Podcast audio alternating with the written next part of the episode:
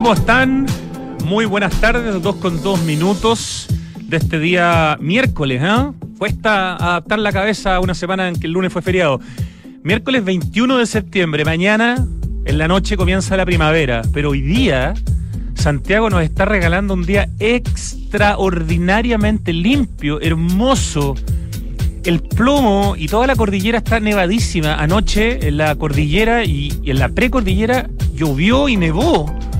Y, de verdad acabo de pasar por, por el sector de, un sector, digamos, de los Barnechea, donde hay una vista bien así privilegiada de todo el cordón montañoso donde está el plomo, y estaba blanco entero. Es increíble, porque la verdad que ha llovido prácticamente nada, pero anoche algo pasó.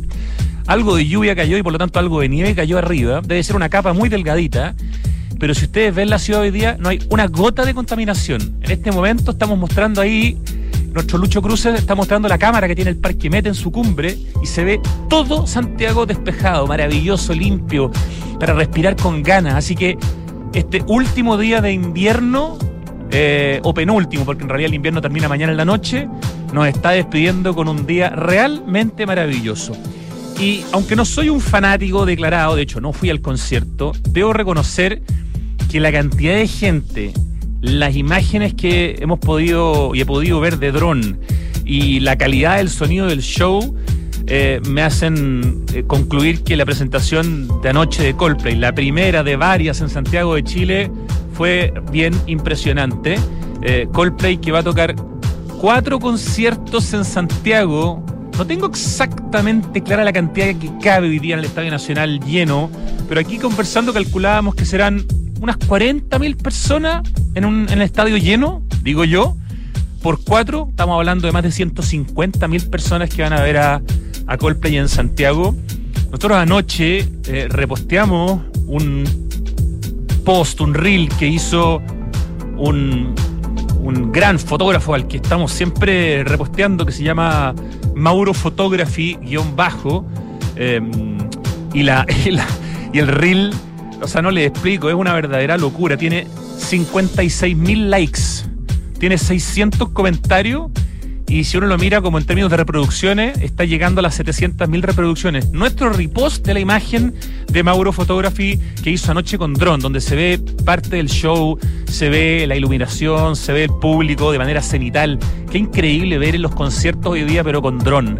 Y, y que estos capos como Mauro Photography sean capaces de, supongo, ¿no? Estar en el concierto y buscar un lugar para poder subir el dron y poder hacer esas imágenes. En las historias de Santiago Adicto tenemos varias tomas de dron de distintas personas, si quieren ver más de lo que pasó anoche, pero realmente una locura Coldplay en Santiago. Claro, tiene que ver con que también es el regreso de los mega conciertos. Acordémonos que Justin Bieber suspendió. Entonces también esto es como un, poco el efecto Rod Stewart del año 89, ¿no? Después de tantas décadas sin concierto, en este caso después de varios años, la gente está loca por ir a ver eh, música en vivo y Coldplay es una banda muy importante a nivel mundial. Van a tocar, bueno, anoche, hoy día 21, pasado mañana 23 y luego el 24. Esos son los cuatro shows de Coldplay absolutamente sold out, como se dice en inglés, completamente vendidos. No queda, creo que, ni una entrada, salvo las que estén revendiendo. Eh, y como decimos, lo de anoche, que pudimos comprobarlo con muchos, muchos videos, fue realmente espectacular. Así que a todos los que fueron a ver a Coldplay y a los que van a ir a ver, eh, yo creo que van a tener un, un recuerdo muy potente. Son casi dos horas de show, son 21 canciones.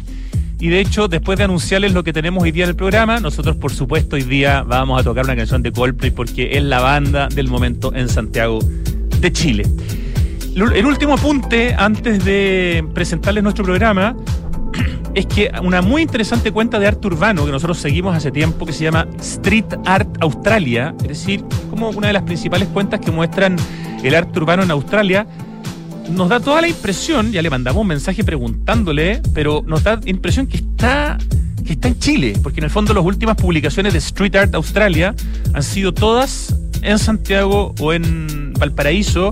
Muy buenas imágenes eh, hace Street Art Australia. Se escribe tal cual, Street Art Australia. Esa es la cuenta que tiene, no sé, más de 41 mil seguidores y han hecho imágenes preciosas de un mural que de hecho yo no conocía de Inti en Valparaíso, de donde es Inti, es original de Valparaíso. Eh, murales también en otras zonas de Valparaíso, murales en Macul, murales en em, un mural de Javier Barriga, este está en el centro de Santiago, murales en el barrio Italia de este em, artista Aka La Estampa que hace estos gatos que son súper famosos. Bueno, está súper entretenido lo que está haciendo esta cuenta que está de visita aparentemente, es lo que suponemos, ¿no? Porque ha dedicado sus últimos seis posts a Santiago y a Valparaíso. Así que si quieren ver lo que está subiendo, métanse a arroba Street Art Australia. Ya, y ahora les vamos a presentar como corresponde eh, la entrevista, el programa de hoy día. Vamos a hablar con un arquitecto que es amigo de este programa, un tipo que es muy, muy capo, tanto en lo que hace, lo que construye, como en lo que escribe. Me refiero a Juan Luis Martínez Nahuel que entre otros es autor del libro sobre el arquitecto Horacio Borgheresi, Horacio Borgheresi 1930-2012. Creo que esa fue la primera vez que tuvimos la excusa para conversar con Juan Luis Martínez. Es autor también del libro Hotel Pirihueico, un osado proyecto en el fin del mundo. Ha hecho remodelaciones y restauraciones de casas increíbles de distintos eh, arquitectos. De hecho, la última vez que conversamos con Juan Luis Martínez Nahuel, que no fue hace tanto, fue justamente sobre este trabajo eh, en el que ha estado utilizando elementos de antiguas casas, muchas de arquitectura moderna que se demuelen, él las recoge, las compra y las usa para construir o adaptar a otras construcciones. Bueno, la razón para conversar hoy día con Juan Luis es que, él está haciendo una tesis de magíster sobre el patrimonio arquitectónico de Farellones. En general, Farellones, desde los años 80 en adelante, se transformó como en el patio trasero de La Parva, del Colorado, después de Valle Nevado, y nunca más le dimos mucha pelota. Un espacio que no tiene ningún tipo de master plan, a pesar de que han habido varios concursos de ideas. Eh, pero aquí fue donde se empezó a, vincular eh, eh, la ciudad, los santiaguinos, con, con nuestra cordillera originalmente en 1935 se podría, digamos, denominar el, comienzo de las primeras casas que se hacen básicamente con piedras porque eran tiempos en que no había camino, entonces no se podían traer materiales. Entonces, lo que está investigando Juan Luis con muchas fotos, eh, con mucha documentación antigua, es que aquí hay un patrimonio arquitectónico y cultural bien, bien potente e incluso eh, donde circunstancias del entorno natural y material, las aproximaciones vanguardistas en torno a los modelos arquitectónicos, eh, factores sociales de un grupo de mirada innovadora, todo eso hace que se genere una simbiosis entre construcción y naturaleza únicos en el mundo y que merecen ser estudiados con un mayor grado de detalle. Es lo que está haciendo Juan Luis Martínez Nahuel, así que hoy día vamos a, a aprender un poco sobre la arquitectura de Farellones, sobre arquitectos fundamentales en, esta historia, como son Santiago Roy y Luis Middleton, como lo es también un, arquitecto catalán que vino además a Chile a hacerle las casas a Pablo Neruda, pero construyó mucho en, en Farellones, que es Germán Rodríguez Arias, y que ha sido bien estudiado, pero en España, no en Chile.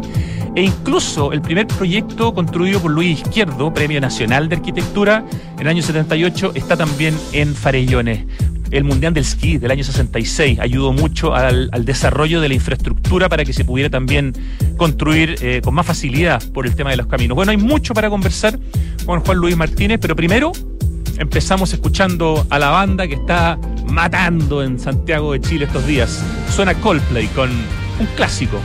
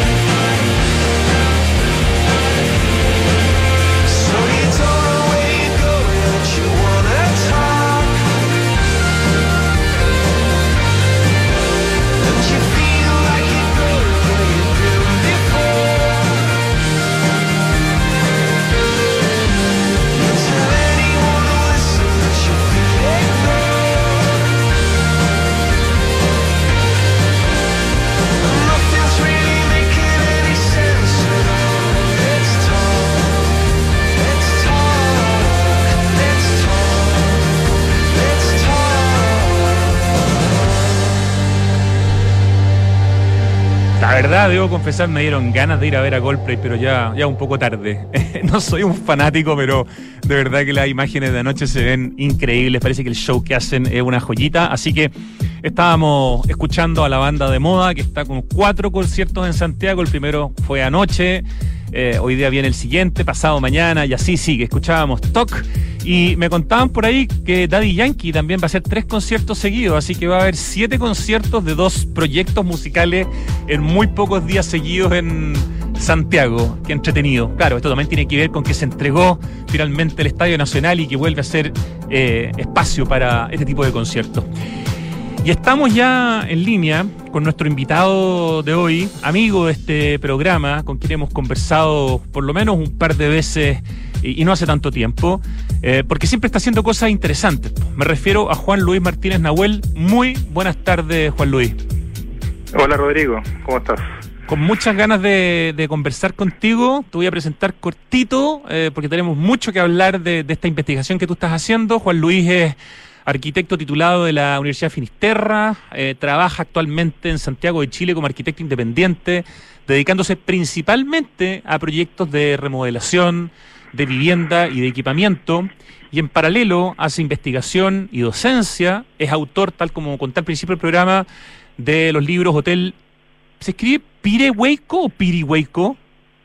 Es que antiguamente se decía Pirehueco ah. y, todavía el, lado donde estaba el hotel le llaman Puerto Pirehueco, entonces yo respeté eso en el título. Porque, pero, regularmente casi todo el mundo le dice Pirihueco. Ya, tenía la duda si yo lo había escrito mal. Hotel Pirehueco, más conocido hoy día como Pirihueco, un osado proyecto en el fin del mundo y también ese tremendo libro eh, que fue motivo creo de nuestra primera conversación sobre el arquitecto Horacio Borgheresi, 1930-2012.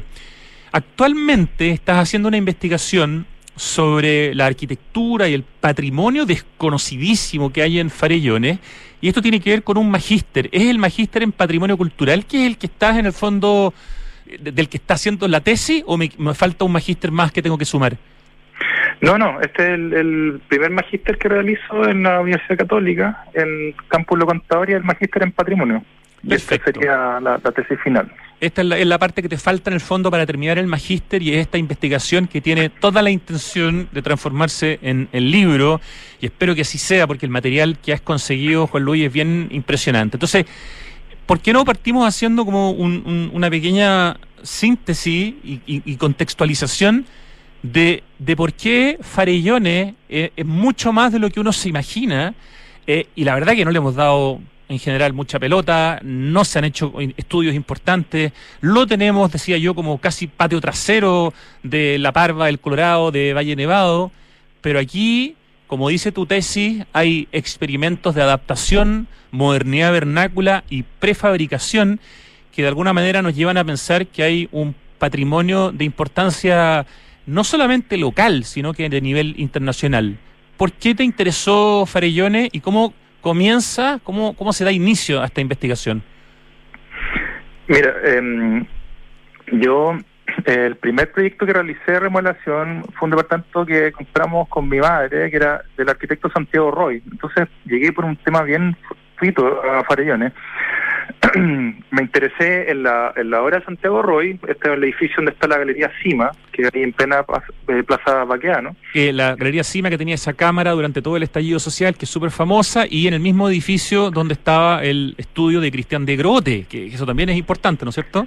Claro, ahí estuvieron muchos arquitectos, estuvo también eh, Luis Izquierdo, eh, Andrés Roy, que es el hijo de, Santiago Roy. Y ese edificio, el, el, el, último piso, era el departamento donde vivió Santiago Roy.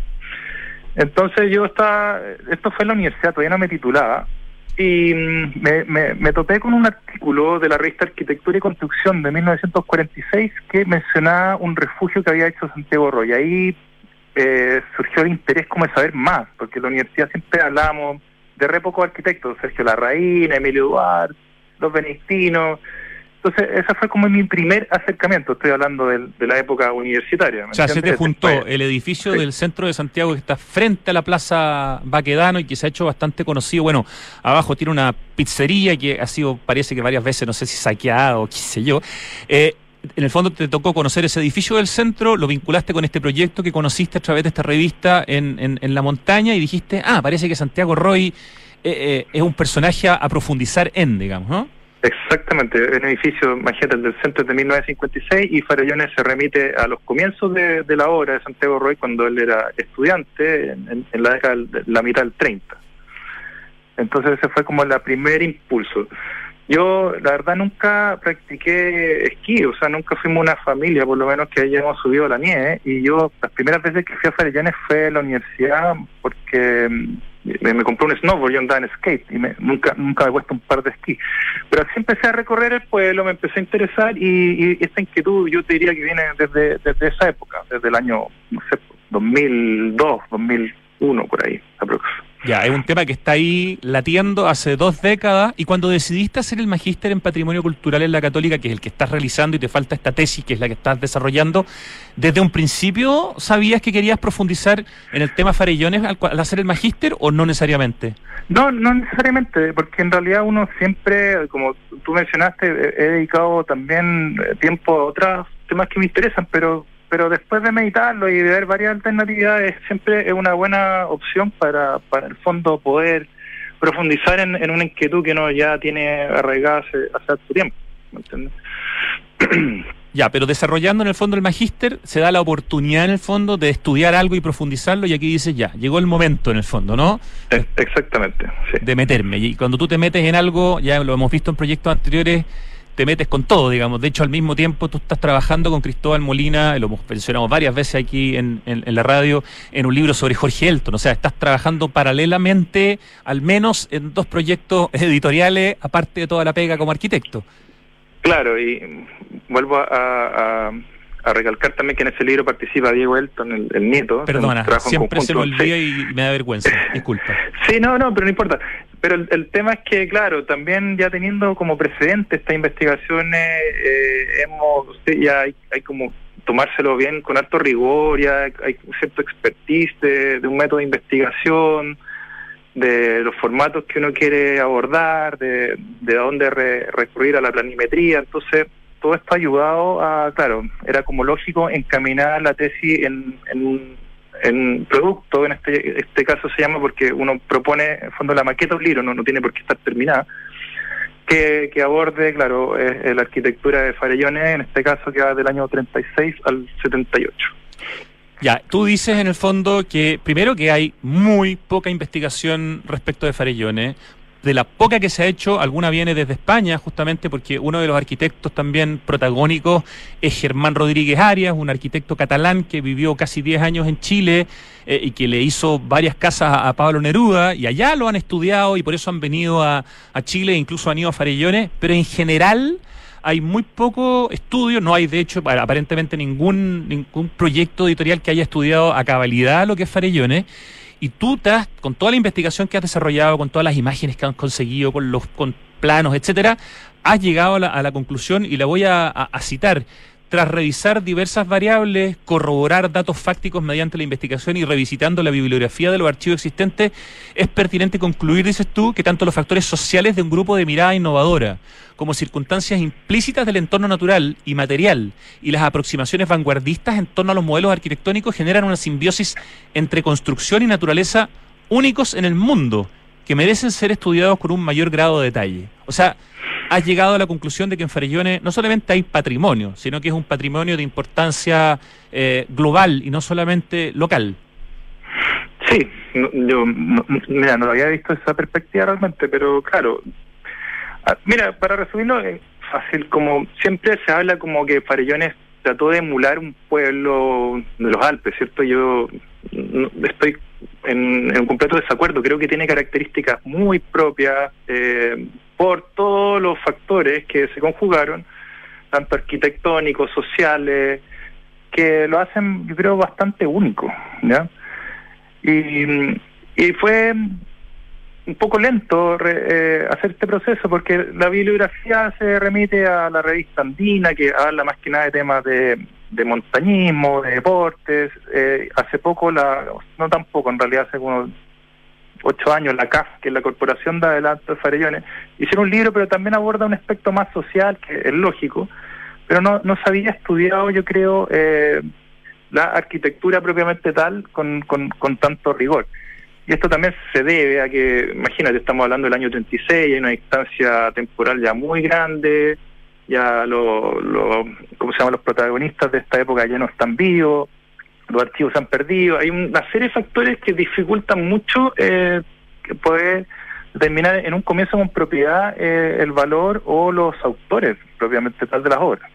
Se suma a, este interés, a todo lo que has podido investigar, el hecho de que tú participaste también en un concurso que se hizo desde la Municipalidad de Lobarnechea, que entiendo que era un concurso de ideas para de alguna manera mejorar todo el entorno y darle una cierta urbanización y una planificación a este pueblo de montaña llamado Farellones y tú, no sé si con, con, quién más lo hiciste, pero tuviste uno de los tres primeros lugares, eh, Juan Luis. Sí, se, mezcló que lo que pasa, yo como docente eh, realicé algunos cursos de investigación que, que subíamos con los alumnos y se designaba un refugio y, y así fuimos como profundizando en esta información. Entonces, esto justo coincide con que había un concurso para la mejora de los espacios públicos y a mí eh, particularmente me tocó eh, abordar como la parte patrimonial, ¿cierto? De, que era ponerla en valor en, en, la propuesta que uno proponía.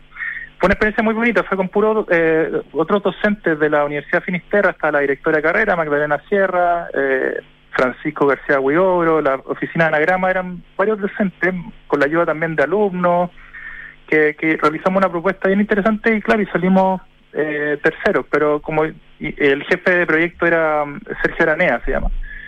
Pero, insisto, eh, mi, mi labor como en ese concurso fue eh, eh, entregar toda esta información que yo ya venía recopilando para darle un peso al estudio patrimonial también y poner y la puesta en valor de eso en la propuesta. Eh, era muy interesante aprovechar en esa propuesta que ustedes hacen, que les da ese, ese lugar, digamos, destacado dentro de los finalistas, eh, el, reutilizar esta gran bajada, esta primera cancha de esquí que tenía Farellones, que hoy día está abandonada, entiendo, es una especie de sitio eriazo, ¿no? Y ahí se podía justamente implementar eh, espacio público de mejor calidad. En el fondo también tenía que ver con retomar un poco lo que había sido Farellones en sus años de más gloria.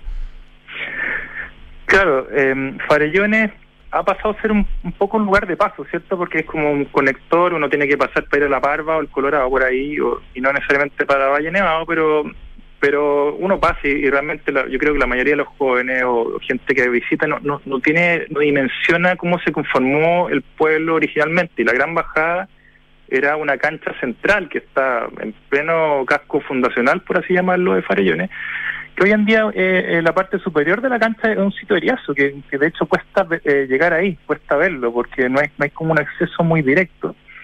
Y uno de los principales motivos del concurso era poner eh, nuevamente en uso eh, ese paño de terreno como un parque público, ¿me entiendes? Claro.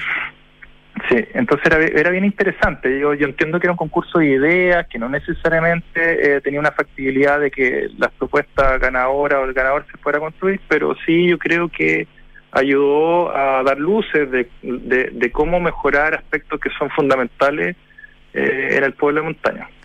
Si a eso también le sumamos el tema del calentamiento global, que por una parte está haciendo que nieve menos, por lo tanto, que, eh, estos centros de esquí, de alguna manera, que es, por, que donde son conocidos, cada vez van a ser quizás menos de esquí, pero tal vez van a ser eh, espacios más interesantes para vincularse con, con ellos durante el año completo. De hecho, yo varias veces que me ha tocado hablar de Farellones, siempre digo, si un día en verano en Santiago hay 33 grados, uno sube a Farellones y hay 23 grados. La sensación térmica es maravillosa, son 10 grados menos. Entonces, la belleza de la geografía de, Farellones y de toda esa zona en, verano, en primavera, en verano, es increíble.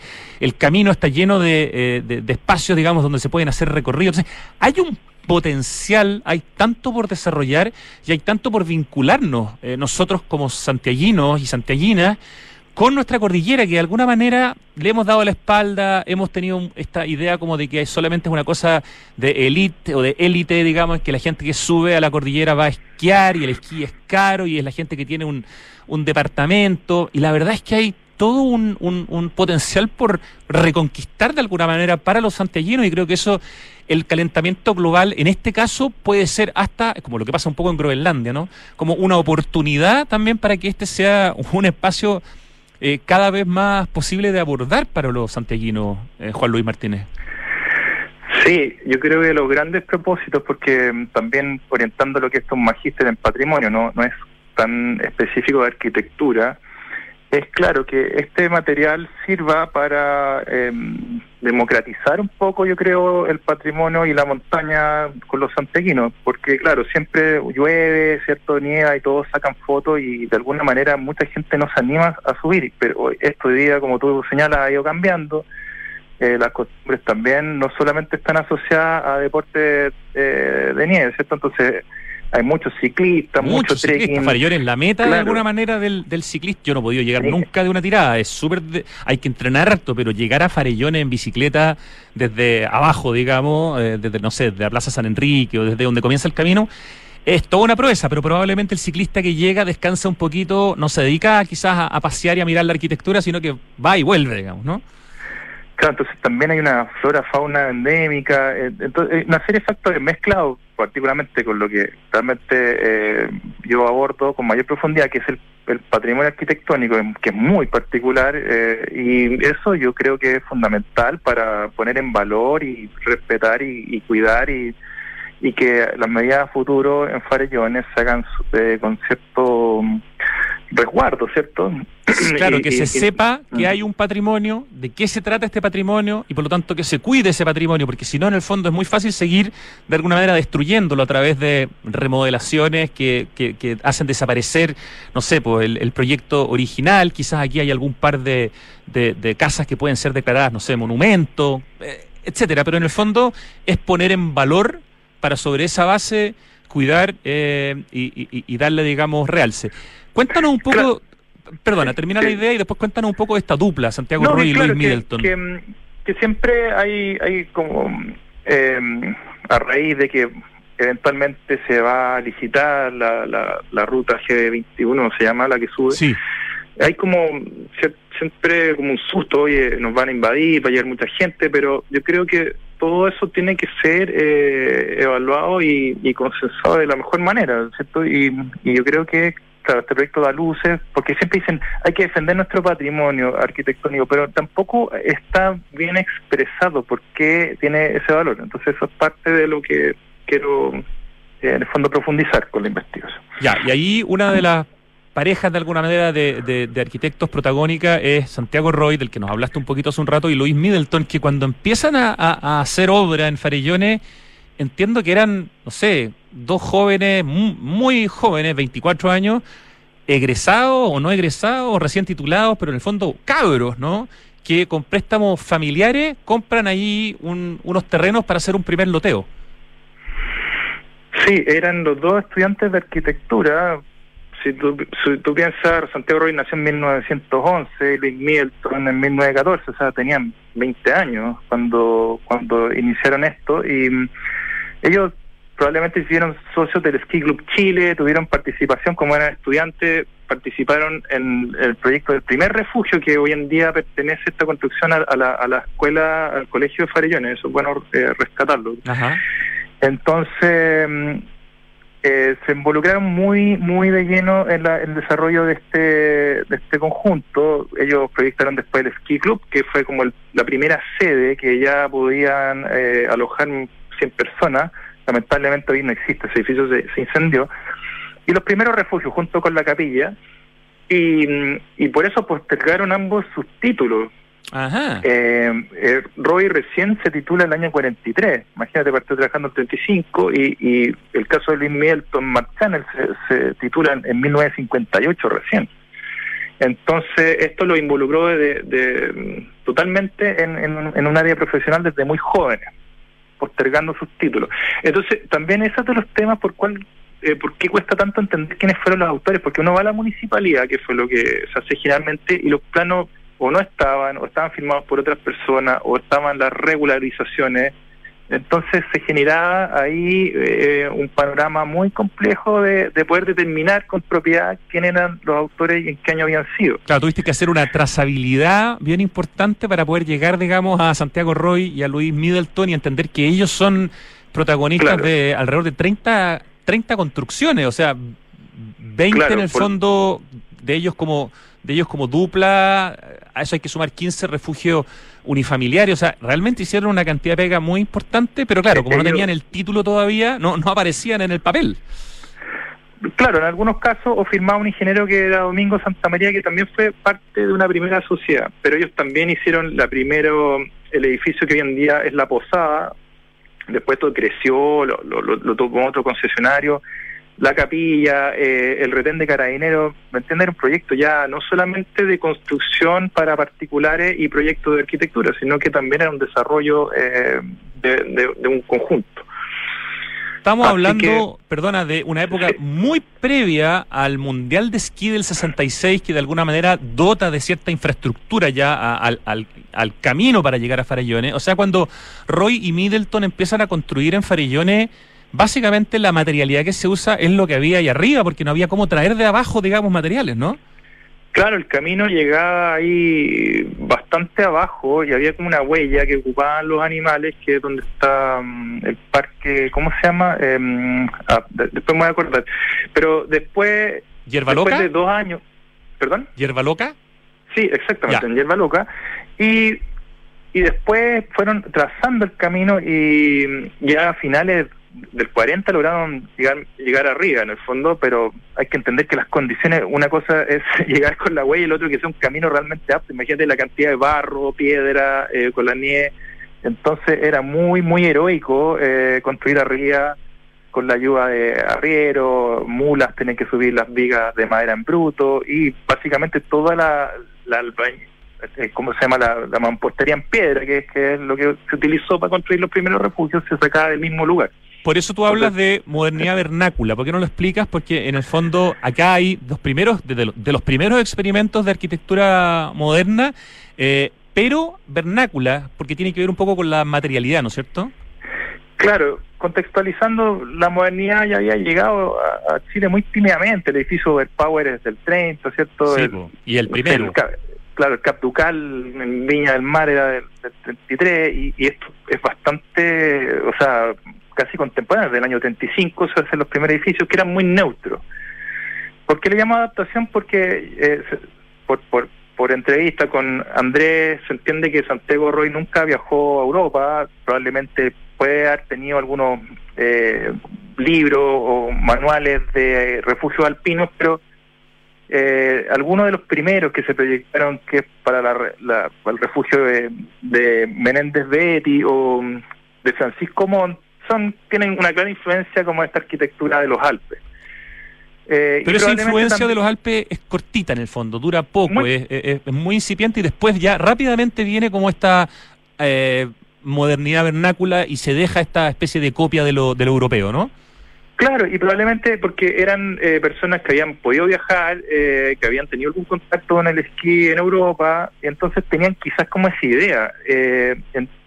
Y uno tiende a intuir como, claro, es un periodo ecléctico en Chile de la arquitectura, ellos quizás estaban con esa visión, pero ahora eh, he estado leyendo unos, unos, unas cartas intercambiadas entre Santiago Roy y sus clientes le señala el cliente, el, refugio que yo construí es, exactamente como usted me lo pidió, como diciéndole usted me pidió eso, Entonces es muy sorpresivo eh, entender que después vienen una serie de proyectos como teóricos o, o autoencargos que eran como para venderlo y eran totalmente ya en un año después, 36, 37, totalmente modernos, con techo más plano, eh, chimeneas cónicas, ciertas curvas en la estética exterior que le dan una imagen totalmente eh, moderna y por eso se denomina vernáculo, porque está hecho con lo, con lo propio y la tecnología muy precaria que era básicamente sacar las piedras y subir vigas en bruto en mula. Así que es una producción muy interesante que mm, después yo creo que otro arquitecto lo, lo tomaron. Yo, sé que tú visitaste la casa de Emilio Duarte con Héctor Valdés, por ejemplo, que, que está en, la Cordillera. En el Cerro Alvarado, en Duarnechea, sí. Claro, esa casa del 41 eh, es muy similar a la arquitectura que estaba eh, diseñando Santiago Rey con Luis Melton en el año 36-37, un par de años antes. Entonces, eh, ha sido bien interesante contar con estos documentos. esto es bueno señalarlo. Andrés Roy conservaba el archivo de, Don Santiago. Qué importante. Y eso, y eso, ha sido fundamental porque si no eh, estaría especulando o con muchos datos que realmente no los podría corroborar. Y eso ha sido muy positivo. Por favor, hijos e hijas de arquitectos y arquitectas, conserven sus materiales, los recortes de las revistas, los planos, las maquetas, todo eso el día de mañana va a valer oro, por lo menos en términos patrimoniales. Hemos hablado es un archivo increíble y bueno, acá en la oficina César Valareso se ha ayudado en todo el tema como de, mm, de, restauración digital, por así decirlo, para que los planos se puedan ver súper claramente. Qué importante. Estamos conversando con el arquitecto Juan Luis Martínez Nahuel, que está haciendo una investigación para su tesis de magíster en patrimonio en la Católica sobre, en patrimonio cultural, sobre los refugios en Farellones desde 1935 a 1978, experimentos de adaptación, modernidad vernácula y prefabricación. Em, que en el fondo ahondan de manera bien importante en el patrimonio que se puede encontrar en Farellones, que es bien poco conocido, y donde se pone en valor a arquitectos como los que ya hemos comentado, la dupla Santiago Roy y Luis Middleton, que hacen más de 30 proyectos. Y ahora cuéntanos un poquito de este arquitecto catalán que llega a Chile el 48, dura hasta el 55, que se llama Germán Rodríguez Arias y que también es importante porque construye bastante en esta zona. Claro, haciendo una, una, una cronología, yo creo, lógica, eh, Roy con Milton dominaron como hasta el año 42 el panorama, todos los comienzos, y después creo que entre medio hubo un, momento importante, porque llegaron las instituciones, llegó la Universidad de Chile y la Universidad Católica, que son dos edificios muy eh, característicos del pueblo de montaña. Eh, el de la Chile era, el refugio más grande de Sudamérica en, esa época, fue por un concurso entre alumnos, después lo desarrollaron los profesores en conjunto con esta alumna que lo ganó, que era Odette Corbó. Y, también ellos participaban en la construcción, entonces era un espíritu muy, eh, imagínate todos los, estudiantes participando en la construcción del refugio, algo bien interesante. Y también ahí llegan las colonias a sentarse, colonias, sobre todo la colonia catalana que tenía el refugio que se llama el Club Barcelona, y ahí eh, probablemente llega también eh, muy amigo y, ahí, instalándose en Chile Germán Rodríguez Arias, que, venía de, Barcelona y, tuvo que, exiliarse por motivos políticos y llegó a Chile el, año 39. Y varios de los encargos que pudo desarrollar en su estadía en Chile, que fue hasta el año 54, eh, hacer por lo menos unos cuatro refugios, más un kiosco, farellones y también otros proyectos no se ejecutaron. Y es el que, perdón, le hace varias casas a Pablo Neruda, por lo tanto Germán Rodríguez Arias deberá ser un nombre mucho más conocido eh, entre nosotros, ¿no? Y, parece que no lo es, digamos. Por supuesto, o sea, él en los años 30, casi eh, contemporáneo a la hora de Le Corbusier, había hecho tres edificios bien importantes en Barcelona, en, el centro de Barcelona, con, con un teatro abajo y bueno, yo es difícil decirlo con propiedad, pero se entiende que nunca pudo validar el título acá. De hecho, trabajaba, eh, le firmaba los planos Esther Durán Buendía, una, arquitecta de la Universidad de Chile, trabajaba con él. Y eh, en otros proyectos se asociaba con Fernando Echeverría, que también era un arquitecto que venía de Madrid. Y claro, su paso acá es más bien desapercibido a mí me llama la atención cuando uno visita las casas de Pablo Neruda, nunca mencionan el, arquitecto que, lo asesoraba. Como, como, que Neruda era el arquitecto y pucha, para aterrizar esa cantidad de ideas y todo. Digamos que era un eh, cliente que se metía mucho, pero había un arquitecto detrás. Y, este hombre también tiene que ver con Muebles Sur en sus inicios, ¿no? Claro, porque lo, todos los Muebles Sur son de la colonia catalana, porque el Fernando Terragó, eh, no, perdón, Claudio Terragó y y ¿cómo se llama? Eh, el, el, marido de la Roser Bru, eh, Cristiana Guaé, eh, ellos fundaron la empresa y los primeros 10 años casi todo el, catálogo de Muebles Sur era diseñado por, por Germán Rodríguez Arias. mira la importancia, los muebles de Muebles Sur, las casas de Pablo Neruda y refugios en Farellones. ¿Con qué tipo de, de línea arquitectónica la de Germán Rodríguez Arias, Juan Luis? Él él como que tomó ciertos patrones, yo diría, de lo que ya venía desarrollando, había desarrollado eh, Middleton y, que también se puede ver expresado en, sus casas de Neruda, ¿cierto? Que son de mampostería en piedra, con, con tronco rústico.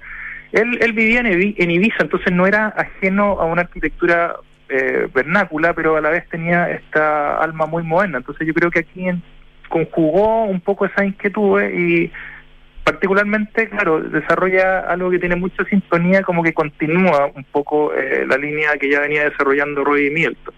Entonces, por eso los primeros paseos que, que yo realicé era muy difícil distinguir eh, cuál era el arquitecto de cada refugio porque hay cierta homogeneidad con los materiales y, ciertos patrones que, que, han, que han hecho de, de farellones que, que tengan una identidad.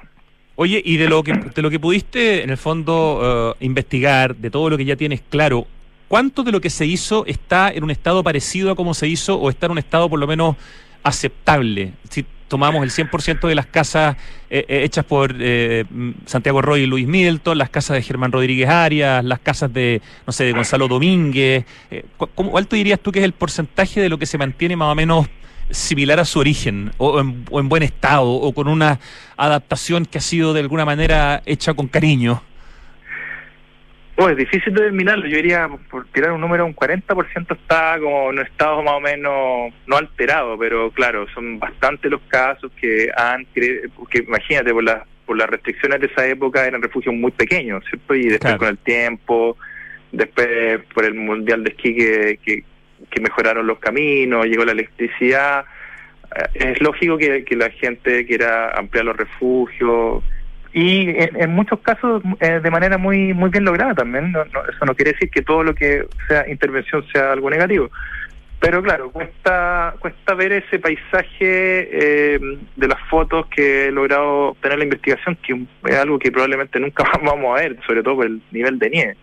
Entonces, claro, también la investigación da cuenta de, eh, eh, de algo que ya, ya muy difícilmente vamos a poder ser testigos nuevamente.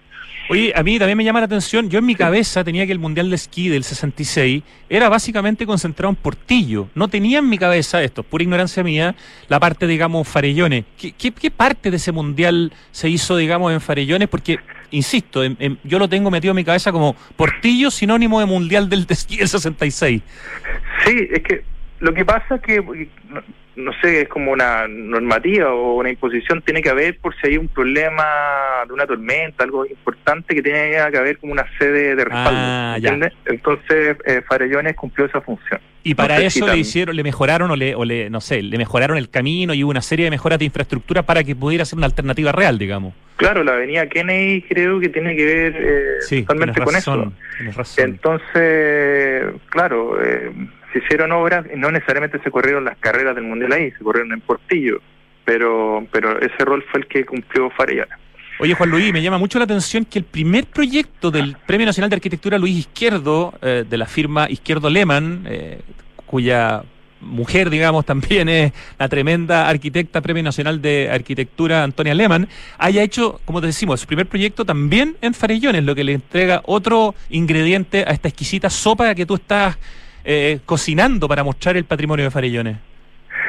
Sí, por eso la, la, tesis se sacaba ahí. Yo creo que es bien simbólico eh, terminar con el, el primer proyecto de, de, entiendo que han participado ambos porque era el, suegro de Luis Izquierdo, era Pierre Lehmann, entiendo que el papá de, Antonia, eh, que era básicamente la, ampliación de un refugio muy sencillo también en piedra y y se, la, se le anexa otro volumen con un segundo nivel y es un proyecto muy interesante y ahí das cuenta el tiro de alguien que está en cuarto año, el nivel de dibujo y diseño y que se mantiene muy bien el edificio eh, es muy muy interesante. Entonces por eso cre que eh, consideré que era pertinente como la cronología terminarla ahí. ¿Qué falta para que tú puedas terminar tu tesis y en qué podemos ayudarte, quienes escuchan el programa y, quienes lo hacemos, eh, para que ese libro pueda algún día existir? Porque me parece que es una investigación tremenda. Tienes un material de fotografías que es espectacular lo que has conseguido. Entonces, de verdad, ese es un libro que, se necesita. Sí, mira, para cerrar la cronología, yo creo que es importante mencionar que también hay que reconocer que en Farellones se hicieron las primeras casas A, que fueron también. Eh, eh, una iniciativa de Luis Milton, que él patentó esta marca que se llama Casa Chile. Y, y también creo que los refugios Gonzalo Mingue, eh, por, por, precarios que puedan ser que se hayan subido eh, en, dos partes en camión y todo, son un, icono tremendo de Farellones. Me acuerdo que la entrevista cuando hicimos a Luis Izquierdo sobre su refugio, él consideraba que esta era una obra de arquitectura importante en Chile. Sí. Entonces creo que, mm, que, todo este conjunto que hemos ido repasando, ¿cierto? De Roy, eh, Germán Rodríguez, eh, Domínguez, Luis, Luis Izquierdo, eh, eh, hacen que realmente este conjunto sea muy particular. Como para ayudarme a mí, o sea, yo primero que nada tengo que, ir a hacer la defensa, me, me, me he demorado más, quizás por también de terco, que, he querido conseguir más datos, quería, eh, a mí me tocó hacer la, el magíster en pandemia, entonces no, no pude ir a la biblioteca, ¿me entiendes? Entonces tenía como cosas que tenía pendientes. Entonces tengo que ir a terminar esto y después de frentón ya eh, trabajar en el diseño y ahí a ver cuál, cuál será la mejor alternativa para que el libro vea la luz. Buscar el financiamiento, básicamente, ¿no es cierto? Para poder... Sí, y también quizás ver otras maneras de, de, publicar este material, porque un libro, claro, llega a, ser todo público, son ciertas copias, pero hoy en día también puede ser un formato digital. No, no, lo tengo claro, pero a lo que voy, que un poco es el día que, que, esta investigación no queden guardada en una biblioteca universidad, sino que sean... Eh, Yo encuentro un libro pintado para que lo, ediciones ARQ lo publique y uno lo pueda encontrar en un montón de lugares y lo pueda comprar y lo pueda revisar en bibliotecas, pero bueno, me imagino que ahí hay eh, conversaciones que, que, hay que, revisar. Pero es un material súper necesario y, que creo que la, pega que hay hecho acá no puede quedar solamente en una tesis guardada en un cajón, pues, Juan Luis. No, yo creo que ese es de los, de los problemas también que yo he visto, eh, como he, podido ir a biblioteca y, y tú ves que tesis interesantísimas la han sacado dos o tres personas en cuatro años, ¿entiendes? Entonces, de todas maneras, yo creo que tiene que haber un impulso general de los arquitectos de que esta iniciativa eh, trascienda a un, público mucho mayor, si no, no sea, tomar conciencia de, de, la importancia del patrimonio arquitectónico que hay, no solamente en, en, en muchos casos que pueden ser casos de estudio. Bueno, por el, por el momento, gracias por la primicia, por poder adelantar un poco este, este trabajo en el que está metido. Me parece extraordinariamente interesante. Insisto, nuestra nuestra cordillera es demasiado importante, la conocemos poco, le hemos dado la espalda, hay, una, un vínculo muy, muy fuerte con un deporte de élite que no se conoce y se relaciona la cordillera con el esquí, pero es demasiado más que eso y Farellones, como dices tú, y lo está demostrando tu investigación, es un espacio de patrimonio de importancia internacional que hay que conocer, que hay que valorar y que hay que proteger. Así que un millón de gracias por esta conversación y felicitaciones nuevamente. Sí, oye, y muchas gracias nuevamente. La tercera vez que conversamos ha sido un agrado. Y bueno, bonito día para cerrar el, invierno, ¿cierto? La cordillera Totalmente, un día con la cordillera blanca por la nevazón que hubo anoche, que ni se sintió mucho, pero, pero es impresionante cómo está la cordillera. Así que gran día para conversar sobre Farellones, Juan Luis Martínez Nahuel. invitar a los auditores que vayan a conocer Farellones y, lo miran con una mirada llamada arquitectónica también. Eso, y tu cuenta como la cuenta de arquitecto es tal cual, arroba Juan Luis Martínez Nahuel para quien quiera conocer más de tu trabajo, ¿cierto? Sí, por supuesto. Un abrazo, Juan Luis. Ya, un abrazo, que estén muy bien. Gracias. Chao. Nos vamos a ir al corte, volvemos en segundo, tenemos acertijo musical. ¿Quieren verme sufrir? Mejor dicho, escucharme sufrir. Así que quédense entonces en línea. Si queremos cambiar el mundo, primero tenemos que cambiar nosotros. Por eso en Anglo American estamos cambiando nuestra forma de hacer minería, con medidas que contribuyen a la lucha contra el cambio climático. Como parte de nuestras acciones, utilizamos electricidad de fuentes 100% renovables y reutilizamos el 92% del agua en nuestras operaciones. Porque si el cobre es determinante para el futuro, su producción también debe serlo. Por el cambio climático, lo estamos cambiando todo. Anglo American. Conoce qué más estamos cambiando en chile.anglo angloamerican.com. Ya aterriza en Entel, la última tecnología para nunca dejar de estar equipado y poder abrir un mundo de posibilidades. Sé parte del lanzamiento de los nuevos Samsung Flip y Fold 4 y conoce sus nuevos colores, estilo y resistencia. Disfruta estos equipos y mantente siempre conectado junto a Entel. Obtén el tuyo en entel.cl con despacho sin costo. En tu nuevo equipo, Entel, contigo en todas.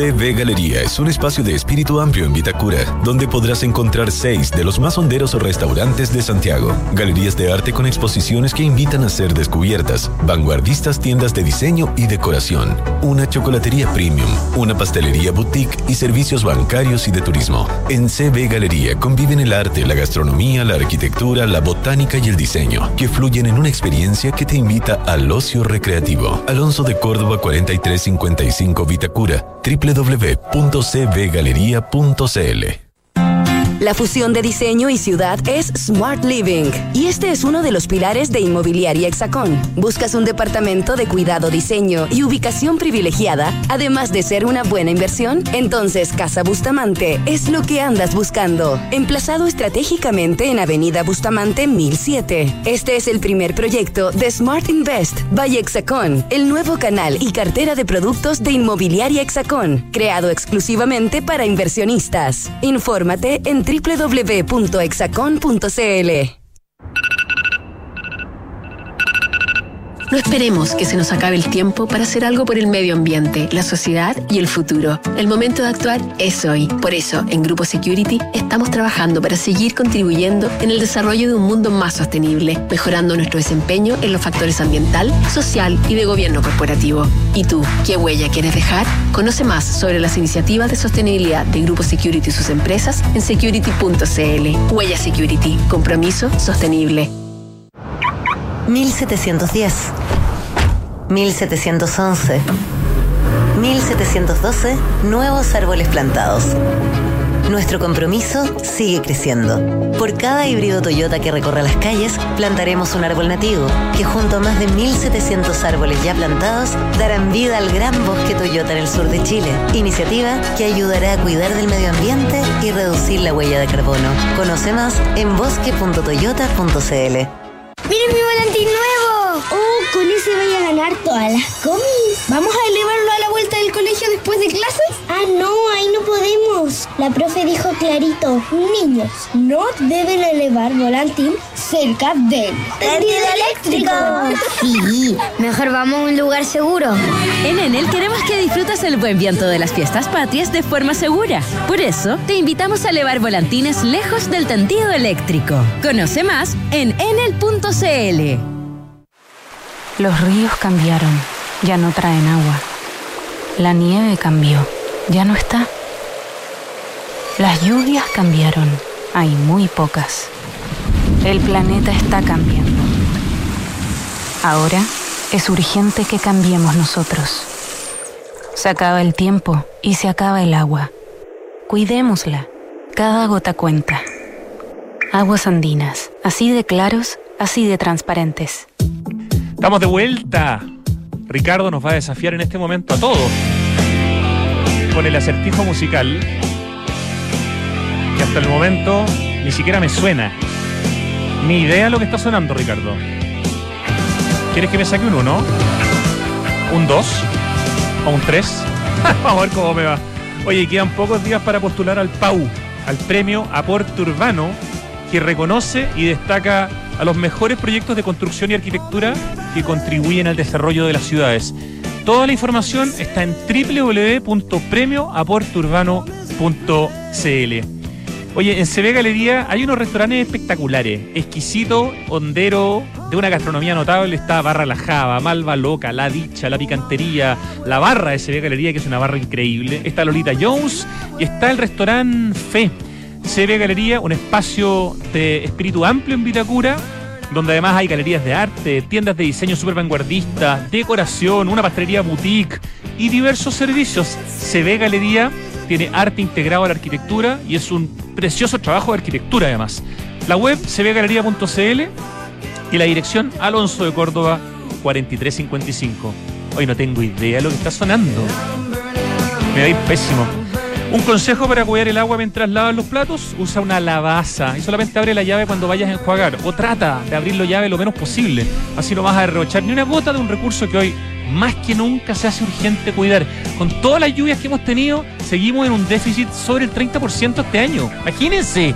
Y así llevamos 13 años. El clima en el mundo cambió y Chile no está ajeno a esta nueva realidad. La sequía nos está golpeando como nunca de ustedes, de mí, de todas, de todos, depende afrontar esta crisis. Cuidemos el agua, cada gota, cada esfuerzo cuenta. Aguas andinas. Oye, y cada vez son más las personas que usan energías limpias para moverse y Enel trabaja para hacer realidad el Chile del futuro, generando y entregando energía limpia más conveniente y amigable con el medio ambiente. Enel está en Santiago Adicto. No esperemos a que sea demasiado tarde. El momento de actuar es ahora. Por eso, Grupo Security y sus empresas están trabajando para seguir contribuyendo a un mundo más sostenible. ¿Y tú? Ya sabes qué huella quieres dejar. Huella Security. Compromiso sostenible. Y me encanta contar que por cada híbrido Toyota que recorre las calles, como el que yo tengo la suerte de usar el Toyota Corolla Cross híbrido, Toyota planta un árbol para ayudar a reducir la huella de carbono. Conocen más de la iniciativa Bosque Toyota, preciosa iniciativa, ingresando a bosque.toyota.cl. ¿Sabías que en Anglo American están cambiando su forma de hacer minería, luchando contra el cambio climático? ¿Sabías que sus operaciones reutilizan el 92% del agua del proceso minero? Anglo American, por el cambio climático, lo estamos cambiando todo. Más información en chile.angloamerican.com. Sigo en cero por la canción. Es una banda, supongo. Ya, Oh, qué bueno, tengo un 1,1 asegurado. ¿Quieres iniciarte en la inversión inmobiliaria? Conoces Smart Invest by Hexacon, un canal y cartera de productos pensados para quienes valoran ubicación, plusvalía y diseño como valor agregado. Toda la información está en la muy buena página que tiene Hexacon, que es hexacon.cl. Y como les decía, el PAU, el Premio Puerto Urbano, reconoce y destaca a los mejores proyectos de construcción y arquitectura que contribuyen al desarrollo de las ciudades. Postula tu proyecto desde el 12 de septiembre, que ya partió, hasta el 13 de octubre en www.premioaporteurbano.cl. Y les cuento que han visto el edificio corporativo que Dentel que está ahí entre las Torres Titanium. Bueno, ese edificio está precertificado para la organización US Green Building Council, que promueve el diseño, la construcción y la operación de edificios responsables con el medio ambiente y la sociedad.